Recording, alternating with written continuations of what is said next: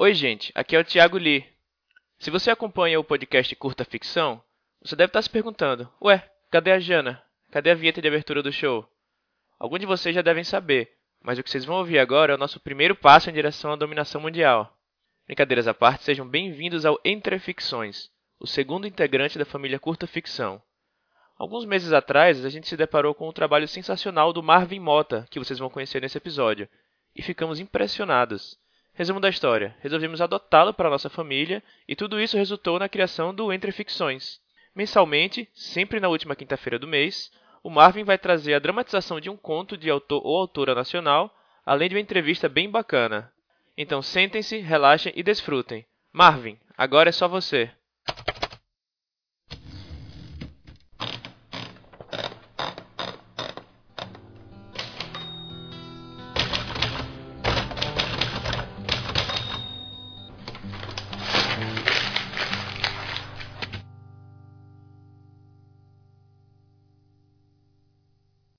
O futuro é um país estrangeiro. Ana Martino.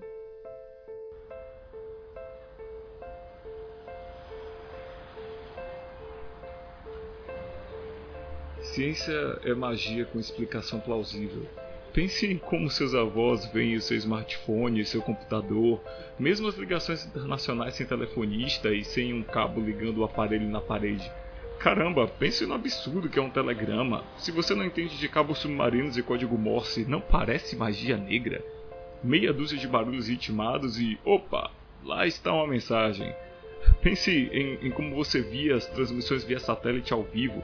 Como é possível eles lá? E lá era longe, muito longe Bagdá, Moscou, Berlim, e você aqui. E tudo isso acontecendo ao mesmo tempo. Tudo ao mesmo tempo? Quem, quem te garante então que o que eu sou não representa nada? Que não é real? Só porque parece impossível? Não é alucinação, não, não é magia, é ciência. Você é que não chegou lá ainda. Eu e você estamos acontecendo ao mesmo tempo. É como uma transmissão via satélite, só um pouquinho mais complicado porque envolve tempos diferentes, mas o princípio é o mesmo. Dá para me entender? É, eu sei que é difícil. Acha que é fácil para mim? Vê-la ali, parada na esquina, com o telefone na orelha, vestida de um jeito que eu nunca imaginei. Essas plataformas são medonhas, francamente. Parece que ela tá andando com dois ferros de passar nos pés. É difícil vê-la andando e imaginar que daqui a dois meses você e ela vão brigar feio, porque você é um imbecil e ela é uma teimosa. E aí ela vai para Porto Alegre, fica três anos dando aula no colégio militar. É, ela odeia os milicos, mas eles pagam bem. E você fica aqui em São Paulo, no seu reino imaginário, no Emílio Ribas. Eu sei, eu sei, seus estudos são importantes. Não me interrompe, eu sei. Presta atenção. Você vai brigar feio com ela e o fato de vocês terem dormido juntos só piorou a situação, tá? Mas quer fazer um favor? Eu tenho a sua idade. Na verdade, um ano mais velho. Eu sei que ainda não existo aqui nesse tempo, mas vamos lá, dê um desconto. Eu sei que eu não vim da cegonha ou dos repolhos, como dizia sua avó. Eu sei de onde eu vim, dela e de você. Essa porcaria de cabelo ou o que sobrou dele é culpa sua. E esse nariz, esse nariz, dá para ser mais judeu do que isso? Ah, é, eu sei. Os meus olhos são os dela. Dói quando eu lembro. Quando eu vejo esses mesmos olhos no rosto do meu filho mais velho. quando, quando ela estava grávida, ela me chamava de Andrômeda. Eu sei que Andrômeda era uma mulher, e ela também sabia, obviamente, mas era uma constelação que ela adorava. E todos somos feitos de estrelas, né? Então, Andrômeda. Não ia ter a mesma graça se ela me chamasse de Betelgeuse, né? O fato é que aqui está você, um cientista que entende de pernilongos e mosquitos. Sim, sim, a vacina existe no meu tempo. Você venceu a batalha, feliz com spoiler? Posso continuar? Então, aqui está você, um homem exausto, olhando para uma mulher com plataformas horrorosas. Não, pai, não, desculpa, elas são feias pra caramba. E, e pensando, O que diabos eu fiz? Bem, você a ama. Você sempre soube. A ciência explica muita coisa, mas não consegue ainda destilar esse tipo de coisa. Nem agora, nem daqui a 40 anos terrestres. Você procura uma vacina contra a dengue. Ela procura nomes para equações, números que podem desvendar como fazer uma construção ficar pronta mais rápido, um avião voar mais longe com menos combustível, e no fundo disso, no fundo da noite, estão uma teia e um judeu tentando se entender em um idioma que nenhum dos dois compreende direito. Ciência é língua de louco, né? DNA e cultura também são.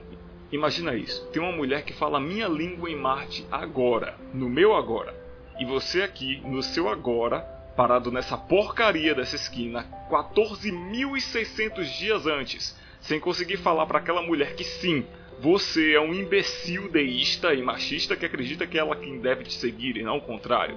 A ideia de que você pode, deve, consegue segui-la nem te passa pela cabeça. E por causa disso, ela vai mandar você a merda e, e vai para Porto Alegre. Quer mesmo o fim da história? Por que, por que, que eu voltaria no tempo? Por que, que eu arriscaria o meu pescoço em uma máquina em testes, em um laboratório que ainda é meio atrapalhado, meio capenga? Por que, que eu deixei a minha esposa e dois filhos me esperando do outro lado dos meus 40 anos apenas para esses 5 minutos aqui na Avenida Paulista em setembro de 2012? Por que, que eu ia arriscar tanto?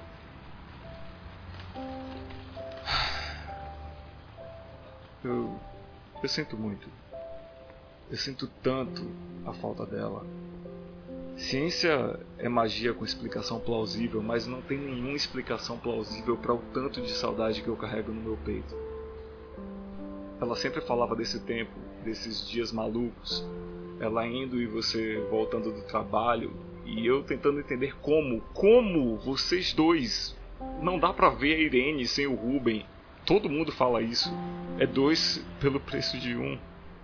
Como é possível que vocês tenham tido tantos problemas antes? Mas eis aqui como estamos, né? E, e meu tempo está acabando. É, o que é que você queria? A máquina está em testes. É incrível que eu tenha conseguido chegar até aqui sem estourar uma veia. Sim, já aconteceu. Não, não, não foi tão grave. A pior parte é que você não vai lembrar de nada quando acabar. Você vai atravessar a rua e ela vai tentar pegar a sua mão e você vai ficar com medo. Do que seu imbecil eu não sei. E daqui a dois meses ela vai para Porto Alegre. E você vai demorar três anos para descobrir que ciência é uma coisa, amor é outra e religião e sociedade não tem nada que se meter nem com uma nem com a outra. E você vai pegar um avião para ir atrás dela e vai se humilhar como nunca antes nem depois, espinho e coração quebrados. Enfim, e daí nascerá uma imensa constelação. Eu e seus netos. E o futuro, astronautas em Marte, novos planetas no telescópio, vacinas contra a dengue, um mundo que seus olhos não vão ver, que os olhos dela não vão ver, mas que eu vou ver por vocês dois. Um mundo do qual os meus netos vão achar graça, eles vão achar os meus sapatos ridículos e minhas pesquisas ultrapassadas. Como a gente que lê Verne acha engraçado o Capitão Nemo ter uma biblioteca no submarino. Como eu acho engraçado que as pessoas aqui agora têm medo de micro-ondas e de alimentos geneticamente modificados. É. O futuro é um país estrangeiro, meu pai. Eles fazem as coisas diferentes por lá. Mas nem por isso a gente deixa de fazer as malas e partir, não é mesmo? Não é mesmo?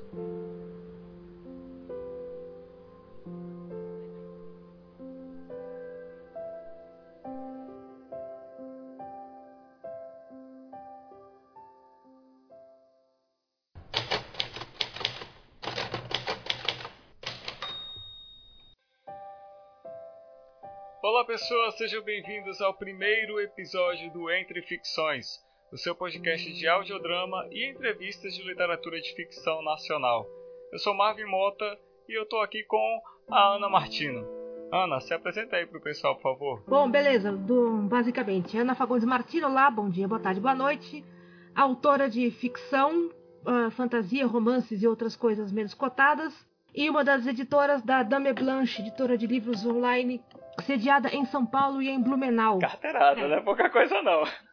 Você começou tá bom, né? E também cozinho muito bem. Olha aí! mil, mil funções. Fazemos o possível. É, Ana, pra começar a entrevista, né, é, primeiro eu quero dizer que eu amei o conto. Sério, foi paixão à primeira lida. Obrigada. É, eu conheci o conto lá na Trasgo, né, que ele foi publicado originalmente lá. É, uhum. Eu vi que você fez uma entrevista lá na Trasgo e lá você afirmou que esse conto ele é parte de uma história maior. Tem como você falar assim pra gente mais sobre a história, sobre como ela é e tudo mais?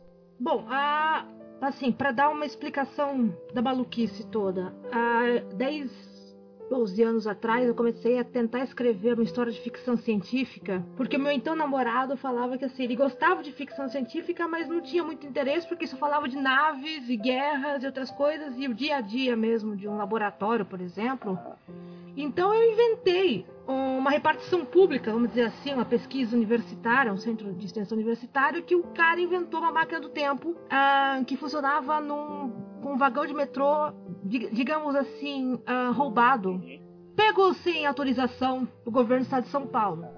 E tinha vários personagens em cima disso, tal. Era uma, uma obra extensa pra caramba e que eu nunca consegui terminar, porque eu não consegui achar uh, a mídia que funcionasse para isso. Eu já escrevi em forma de romance, escrevi em forma de conto, escrevi em forma de musical. Nossa. É, você vê o desespero da pessoa. Ah, eu não consegui achar. E aí eu tava num, num, desses fundos de poço que autores costumam ficar de vez em quando, deprimido por causa do trabalho, sabe, meio que lascada na vida. E eu falei, ah, quer saber, eu vou tentar escrever alguma coisa para Trasgo, já que a, a Clara Madrigano, que estava editando a, aquela edição em particular, falou: olha, escreve alguma coisa aí. Você só tem que ser mais pro público da Trasgo, tá? Tá bom. Vou pensar em alguma coisa. Ah, quer saber? Eu sentei numa carteirada só e botei os personagens que eu já conhecia. Os caras já estão comigo há 12 anos, né? Eu sabia que, como é que eles pensam.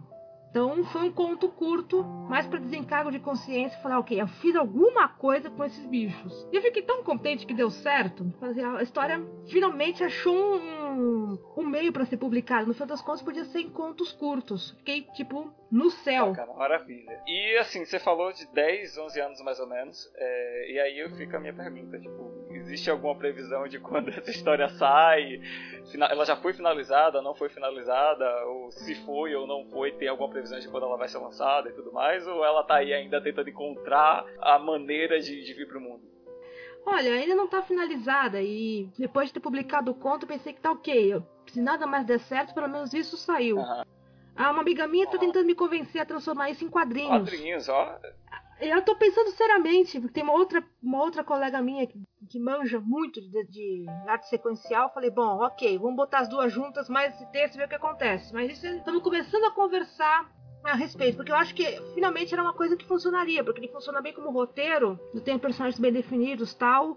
Talvez como quadrinhos funcione bem. Eu não, nunca fiz quadrinho na vida, para tudo uma primeira Exatamente. vez. Vamos embora, para quem já trabalhou com tanta coisa que nem eu, um pouco mais, um pouco menos, vambora. Vamos ver se funciona. Certo. Quero fazer uma pergunta aqui que eu coloquei, mas eu não sei se você já respondeu. Porque assim, cada autor tem o seu estalo, né? De, de onde surge a ideia. No meu caso, geralmente surge do IC. E aí eu queria te perguntar, de onde surgiu a ideia para essa história, assim? Foi exatamente na, na conversa com o seu então namorado? Ou houve algum outro momento, assim, para nascer o Ruben, a Irene, o filho deles, a máquina do tempo e tal? Foi tudo. A, ideia, a minha ideia inicial foi essa conversa que eu tive com, com o Luiz, né? Nós estamos há 18 anos juntos, então você imagina quanto que ele já não aguentou essa história no passado.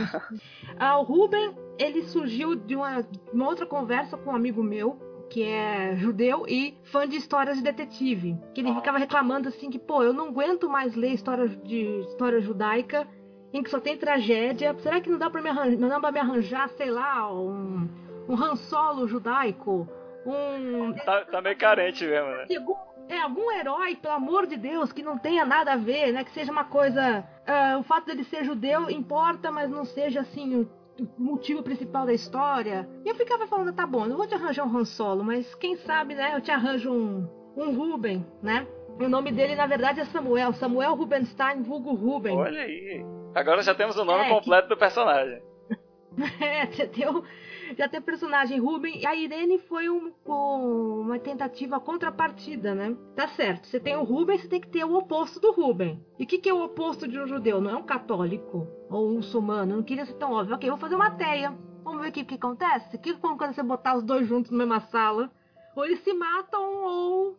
Bom, ou acontece o conto, né? Tem toda a história que ainda tem que contar como é que foi que eles se juntaram e como foi que eles conseguiram fazer a máquina do tempo. Isso já é uma outra história. Mas por enquanto já tem o, já tem o spoiler, né? Deu certo. Sim, sim. É, e aí, você já me puxa a próxima pergunta, que assim, você falou, né, que eles são completamente diferentes um do outro e tudo mais, tal. É, foi uma pergunta que eu me fiz, eu, eu, fiquei me perguntando isso, assim, o filho, ele dá a visão dele, pelo que me parece, ele culpa mais o pai, né, pelo, pelos problemas, o Ruben, no caso, mas aí eu fiquei me perguntando, o que que faltou pro Ruben e a Irene ficarem juntos, assim, pelo menos até aquele momento da história, porque o, o próprio filho tem um momento que ele fala ele falou assim: ah, não dá pra, pra entender como é que vocês podem ter tido tantos problemas antes.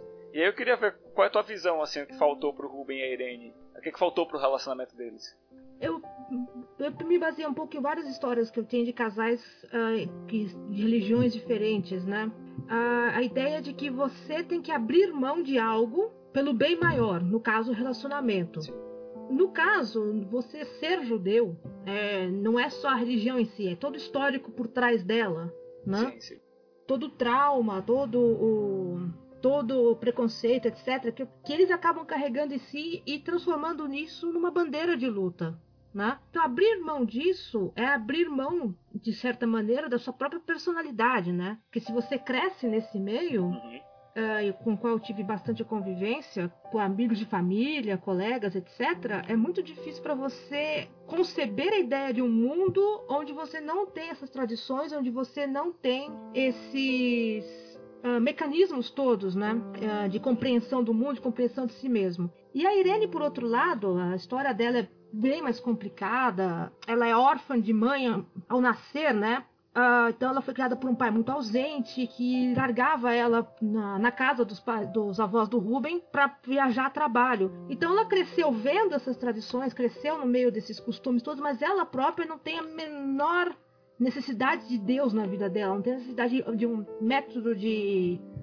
uh, codificação do mundo. Ela é muito como, como, eu, como o Carl Sagan fala de si mesmo, né? Que o universo uh, tem uma explicação plausível, que Deus é uma explicação entre várias explicações. Então, mas para ela não existe necessidade de religião. O universo é o universo e é isso aí. Então, para ela é complicado entender como é que o Ruben acredita no amigo imaginário, e pro Ruben é difícil de entender como é que alguém não acredita, Sim. né? Então eles ficam nesse ramerrão anos que vai completar tudo, eles crescem juntos, eles vão pra faculdade juntos, eles têm amigos em comum, então fica uma coisa que uma hora você não sabe mais como é que se separam um do outro. E aí uma hora eles se enchem o saco e aí que começa a história que o Paulo acaba narrando no conto, né? Como é que é que vocês conseguiram viver juntos, separados tanto tempo? Bom, a pergunta é mais como é que foi que eles conseguiram se juntar. Tá certo. Então agora é pergunta clássica. Como é que funciona o teu processo criativo? Ele funciona? Essa é a minha pergunta. Cada vez que me perguntam isso, eu fico meio na dúvida. Eu não tenho uma história assim bonita, né? Eu tenho uma penca de cadernos, nas quais eu vou anotando ideias, etc. E de vez em quando algumas pegam. E aí eu sento para desenvolvê-la melhor. Eu geralmente eu não desenvolvo uma história. Eu pego, eu crio um personagem e é o personagem que vai vou montando a história ao redor dele. No caso do conto, a história foi criada porque eu resolvi imaginar como é que era o filho do Ruben, da, do da Irene, o filho mais velho. E aí eu comecei a imaginar o quê? Com a personalidade de um, a cara do outro, como é que se, se monta isso? E eu sou a rainha da pesquisa, né? Eu adoro ficar. Me deixa, me larga na Wikipédia que eu, que eu me divirto o resto do mês. Então eu fico lá montando situações possíveis a partir do, dos cenários que eu pesquiso, etc. E aí eu sento pra montar. Eu não faço escaleta, eu adoraria ser uma pessoa organizada. Eu sento e escrevo. Ah, isso pode ser um pouco complicado, porque chega uma hora que você tá com 10 mil palavras em uma história, mas. né? E agora, né? eu adoro o método NaNoWriMo. Eu sento e escrevo. Se vai sair alguma coisa que presta, eu não sei. Eu não fico esperando muito a inspiração aparecer. Eu penso no personagem e aí depois é que eu vou ver se a história encaixa. E se deu certo, beleza. Se não deu certo, pelo menos aprendi alguma coisa e bola pra frente. Vamos tentando. É, a gente tá falando aí agora sobre processo de escrita e tudo mais e tal. Você, como editora do Dummy Blunt, como é que você vê o futuro da literatura nacional de ficção? Ai, meu Deus. Não tinha uma pergunta mais difícil, né? né? ah, cara, eu espero sinceramente que o futuro seja mais brilhante do que o presente, né? Ah. né? Ah, a gente fala sempre de brincadeira que a Dame Blanche foi tipo, vai procurar sua turma e a gente achou a turma. Bom né? sinal. É, assim, a Clareou a gente tinha ideia de querer ler coisas diferentes, ou querer ler coisas que as editoras grandes não estavam publicando, ou estavam publicando pouco. Ou estavam publicando com edição ruim. Mas beleza, se ninguém tá fazendo, vamos fazer a gente, vamos ver o que acontece. E a gente achou um bom público, é, ainda em fase de crescimento, mas um público que tá aí, que existe e que quer ser atendido. Então, coisas como essa, como a revista Trago, agora com a Mafagafo, outras né, revistas e outros assuntos em cima da literatura fantástica e especulativa, ah, eu acredito que a tendência seja que as editoras um pouco maiores percebam que existe um público. E onde tem público tem dinheiro. E tem gente que está querendo comprar para ler. Então, a ver o que acontece. A gente continua postando no, no digital em vez do impresso uma decisão mais econômica do que de gosto, né? Impressão de livro para pequenas e distribuição em livraria ainda é um negócio complicado, mas um passo de cada vez, né? Mas o importante é a gente achou uma turma, existe leitores, oba. Agora, como é que a gente vai tratar com eles? Aí é o, o a seguir, o futuro. Queria que você indicasse os livros que você considera que podem agregar no conhecimento do pessoal que curte ficção especulativa e está escrevendo, ou se propondo a escrever. Olha, cara, lê o que cair na sua mão inclusive especulativa. Eu sempre falo que você tem que ler fora do seu. Uh, fora da área que você escreve, até para pegar estofo de vocabulário diferente, de pontos de vista diferente. Eu sou uma das pessoas que está fascinadésima com a Becky Chambers. Uma pequena viagem, uma longa viagem ao pequeno planeta hostil.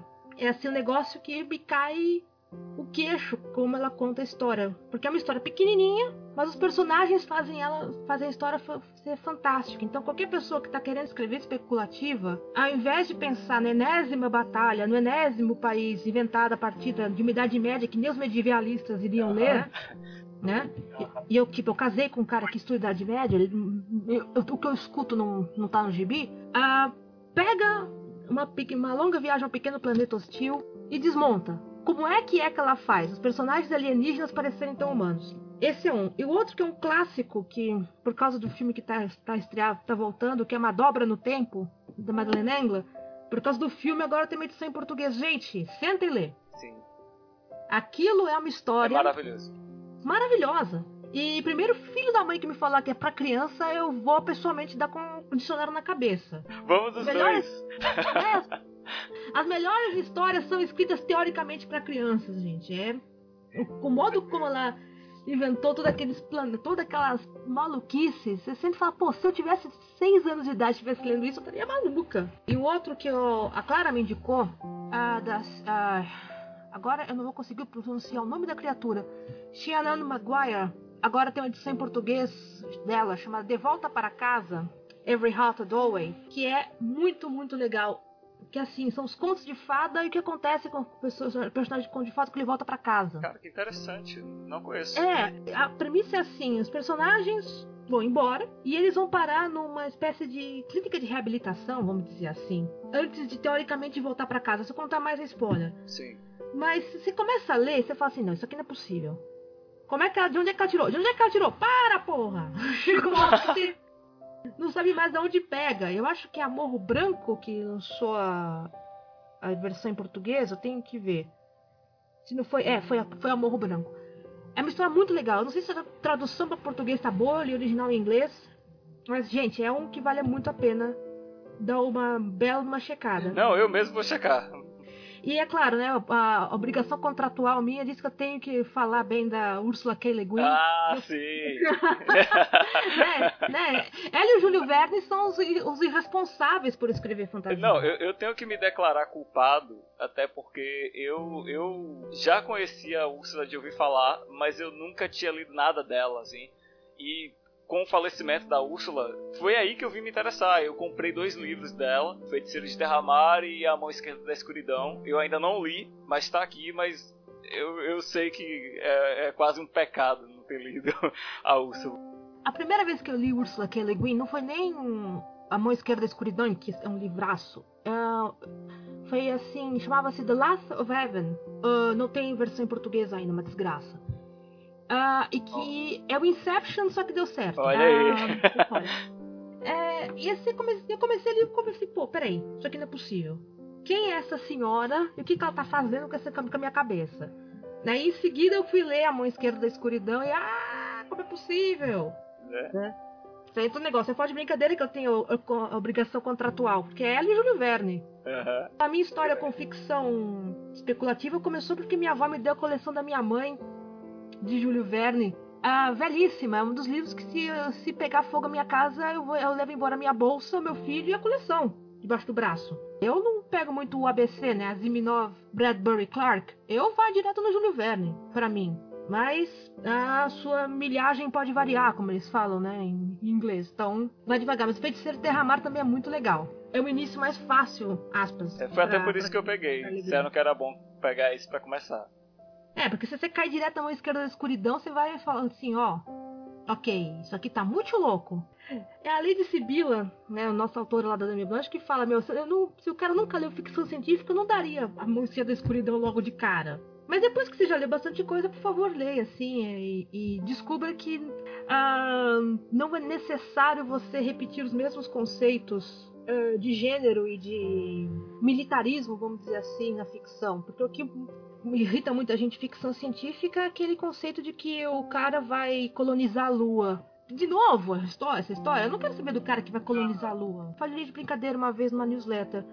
Não dá pra você ser muito inédito depois de Shakespeare, né? Não dá pra ser muito inédito depois que passou a Asminov e Le Guin. Mas dá pra você inverter as histórias, contar por outro ponto de vista. E de novo, uma coisa é você aprender imitando os clássicos. Eu escrevi assim uma quantidade absurda de besteira imitando Verne ou imitando J.K. Rowling. Mas depois que você imita que você acha uma maneira de contar a história do seu jeito, né? Mas o problema é você parar no processo anterior e ficar repetindo de novo, e de novo, e de novo, e de novo a história do cara colonizador, geralmente branquelo, né? Geralmente cis. Cis, né? aquela coisa assim, o Flash Gordon. Sim, né? Pelo amor sim. de Deus, gente. Já deu do Flash Gordon. Acabei de acusar minha idade também. Se alguém lembrar do Flash Gordon, tô lascado. Não, acho que todo mundo conhece, conhece Flash Gordon. Pode não ter assistido, mas conhece.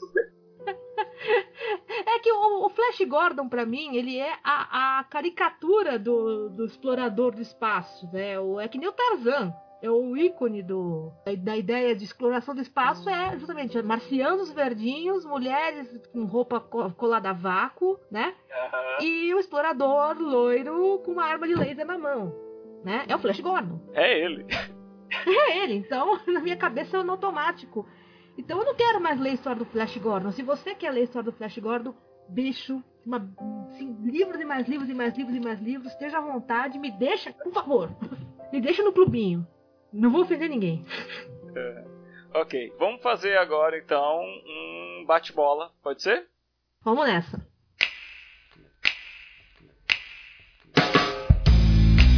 Vamos lá. Um autor ou autora? Que, sem ser de fantasia, A.S. Byatt. Sim, é minha ídola. Um livro. Ah, assim, logo de. É, Difícil, eu vou assim sentado logo de cara. Eu pensei em 20 mil legas submarinos, já que tá falando dele. uma série.